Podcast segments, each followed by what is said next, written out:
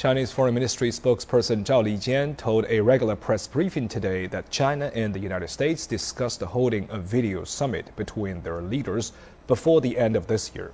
Zhao said senior Chinese diplomat Yang Jiechi and U.S. National Security Advisor Jake Sullivan discussed the possibility.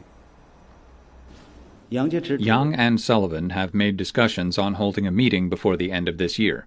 The Chinese side attaches great importance to Biden's recent positive comments on China U.S. relations, that the U.S. has no intention of curtailing China's development or waging a new Cold War.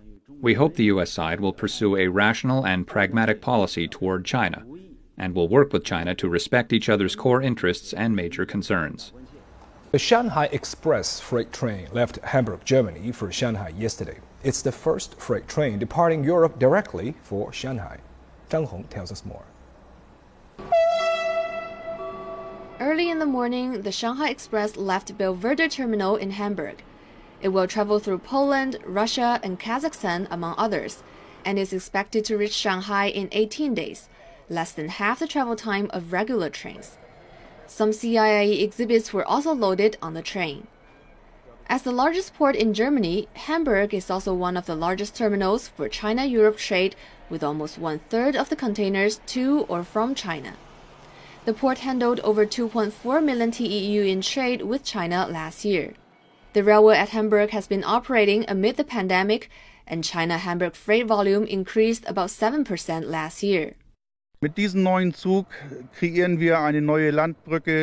The freight train serves as a new Eurasian corridor linking the cities of Hamburg and Shanghai.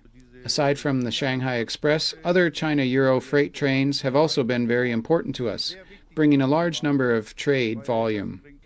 We sincerely hope to see more trains from Wir China. The first Shanghai Express freight train to Hamburg departed Shanghai on September 28th. There is one train each week, and more trains will be running between the two cities in the future. China Euro freight trains now connect 174 cities in 23 European countries. Zhang Hong, Shanghai Live.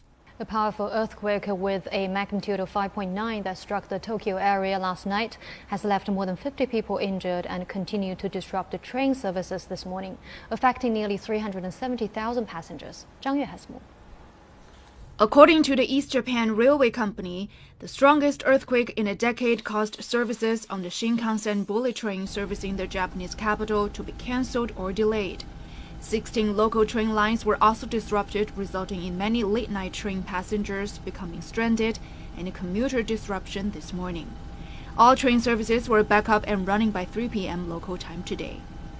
Around 250 houses in Tokyo's Shinjuku ward briefly experienced power outages due to the earthquake, and water stoppages and leaks were reported across central Tokyo.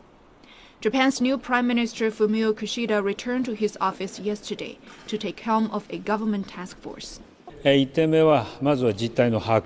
The first point is to understand the actual situation. The second point is to work together with local governments to help and rescue the victims. The third point is to provide accurate information to the people. And the fourth point is to try to prevent the spread of damage. So far, several train and subway lines in Tokyo and Chiba, which initially shut down, have restarted their operations. Officials said there was no danger of a tsunami from the quake. According to a report by the Ministry of Land, Infrastructure, Transport and Tourism, the earthquake caused 28 incidents of people being trapped in elevators in Tokyo and three neighboring prefectures. All the trapped individuals were rescued and no injuries were reported. 张悦，上海 Life。